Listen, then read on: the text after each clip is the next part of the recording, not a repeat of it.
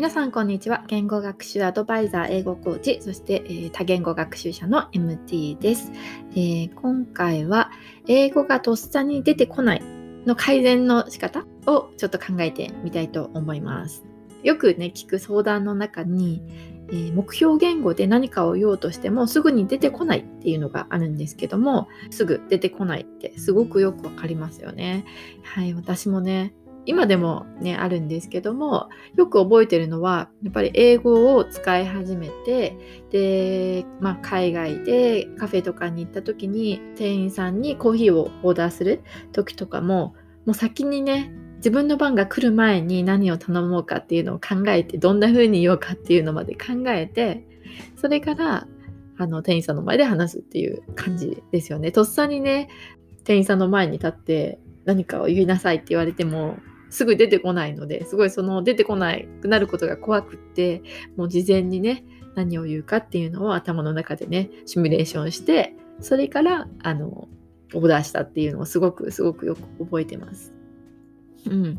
ね、時間をかかればね、文章を作れるのにね、なかなかね、とっさに言わなきゃいけない状況だと焦ってしまうし、緊張するし、言えないですよね。なかなか難しいんですよね。はい。じゃあちょっとね、それをどんな風にね、改善できるのかっていうのをちょっと考えてみたいと思います。ではまず日本語のね会話からちょっと考えてみたいんですけども例えば日本語で最近見た映画は何ですか？って聞かれたらどんな風に反応しますか？どんな風なプロセスを追って会話を続けるかっていうのをちょっと考えてみてほしいんですけどもまずねえっと、最近見た映画を考えながら同時になんか言葉を発する場合が多いかもしれないですよね。なんかそうだなとか、えっととか、あ最近見た映画かみたいな感じでね、なんか考えながら何かを言っているっていうことが多いかもしれません。で、それから、まあ、最近見た映画があるかないかとかあればその映画の名前とかを言いますよね。ね例えば最近映画には行ってないけどこの間テレビでタイタニック見たよとか A さんは最近どんな映画見たとかね、ねタイタニック久しぶりに見たけど面白かったなどね、言うかもしれないですね。まあ、こんなようなね、やりとりが続くと思うんですけども、では目標言語、まあ、ここではちょっと英語にしておきたいんですけども、まあ、目標言語だとどこでつまずいてしまうのかをちょっと考えてみましょう。うん、まず第一にね、えー、質問をしっかり聞き取る必要がありますよね。で、一度で聞き取れなくても大丈夫です。もうね、もう一回言ってもらって、何回か言ってもらって聞き取れ、ね、ちゃんと聞き取れてないと、ね、自信がなくて、あの、ちゃんとあの質問に合った答えなのかなこれはっていう考えで話してると全然自信がなくなっちゃうので、ね、やっぱりちゃんとね質問を理解しておくことが大切ですよね。はいえー、なのでで例えば What movie did you recently watch? っていう質問ね、最近どんな映画見ましたかっていうのを聞かれたとしたら、えー、一番にやっぱり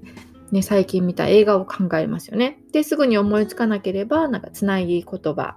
を使いながら、well とか、let me see とかね、なんか言いながら考えたりしますよね。で、えー、2番目に答えたいことを思い浮かべて、で、それを目標言語にしますよね。まあ、英語とかにしていきますよね。で会話中に自分の言いたいことをできるだけ時間をかけずに言うっていうのはすごい難しいんですよね。ででもねまあそれをねしないとね会話していけないので、ね、時間をかけずに言いたいことを言うためにはねどんなことが必要なのかね、ちょっと見てみたいと思います。ちょっとまあ私が思う、ね、瞬時に話すためのポイントをいくつかちょっと挙げてみたいと思います。まず1つ目は単語を知っているか。ですよね。言いたい単語を知らないと言葉に詰まってしまいますよね。でさらにね、会話中に使える単語は、ただ知っているっていうだけの単語ではなくて、もう自分で使いこなせるくらいね、にしておかないといけないので、うん、そうですね、もう、もうスッと聞いたらわかる。スッとね、出てくるぐらいまで、もう身につけておく必要がありますよね。はい、2番目は語順を知っているか。ね、どのような順番で組み立てればいいのかっていうのが身についていないと、ね、一つ一つ頭の中で考えていたら時間がかかってしまいますよね。ね例えば、まずは主語が来るとかね、次に動詞が来るとか考えているとなかなかね、うん、時間がね、経ってしまって瞬時に答えることができないので、まあ、例えば英語の場合だったらね、少なくとも基本の語文系なんかはさらっとね、使えるようにね、訓練してトレーニングしておく必要があると思います。はい、3つ目。で、言いたい単語を知らない場合、他の単語を使って表現できるかどうかですよね。で、これでね、ぐっと言えることの幅が広がるので、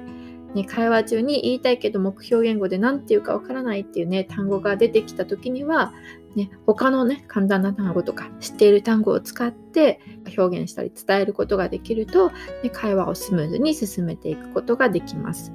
例えばコーヒー、ね、という単語を知らなかったとしたら、ね、そしたらねコーヒーから連想するものをねあげてみてください。まあ、飲み物ですよね。a drink とか色とかね black とか、えー、苦いね、ビラ、朝、モーニング。で例えば、スターバックスのね、とかね、まあ、こんな感じですよね。まあ、このような単語が思い浮かべられれば、これをね、どうにか組み合わせて、ね、表現して言いたいことを伝えるっていうことができますよね。で、こんな風にね、表現すると、まあ、相手がコーヒーのことねっていう感じで言ってくれると思うので、ね、それで、まあ、覚えることもできるので、練習にもなりますよね。この練習はね、単語を当てるゲームとかも使えるんですよね。ね黒くて、えー、苦くて、多くの人が朝飲むこの飲み物は何でしょうみたいな感じでね、あのゲームにも使えるので、ちょっとね、お友達とかとやってみるといいんじゃないかなと思います。はい。えー、4つ目、間違っていてもとりあえず言いたいことを伝えられるかどうかですよね。はい、それポイントになりますね。単語を並べただけでも言いたいことはね、伝わることが多いと思うので、ね、文章が作れない場合はもう黙ってしまわずに、とりあえず単語を並べて理解してもらうようにする。はい、のがいいと思います。あとね、瞬時に言いたいことを言うためのね、方法というか練習として、チャンクで覚えてしまうことがとても効果的です。で一つ一つの単語だけじゃなくって、でよく使う組み合わせの塊で覚えてしまうことで、ね、すぐにね、言いたい時にその文章がさらっと出てくるようになりますね。はい、例えば、また会えると嬉しいです。ね、hope to see you again とか、ね、えー、心配しすぎです。you worry too much。ね、なんかもうその文自体でね、もう覚えてしまう。で、チャンクで覚えてしまうっていうのがいいですよね。あとね、そのあの瞬間口頭トレーニングもおすすめですね、えー、自分が事前に作ったね、質問文をいっぱいね、先生とか友達に渡しておいて、千本ノックのようにどんどん質問してもらって、それに対して何らかのね、答えをする、あの返答をするとか、会話を続けていくトレーニングなんかをするのも、はい、すごくあの効果的だと思いますのでちょっとねあのやってみるのもいいんじゃないかなと思います。はいですね今回は、えー、この辺にしたいと思います。Okay, so thank you so much for listening and I hope to see you next time. Bye!